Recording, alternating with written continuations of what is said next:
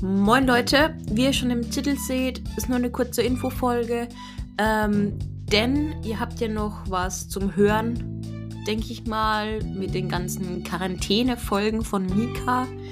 Ähm, schreibt uns da auch gerne, wie ihr die fandet. Da freut sich Mika bestimmt.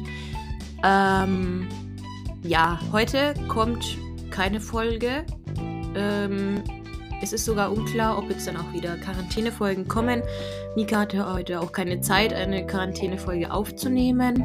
Was ihr ja schon gesehen habt, wahrscheinlich. Ja. Ähm. Ja. Dann hätte ich gesagt,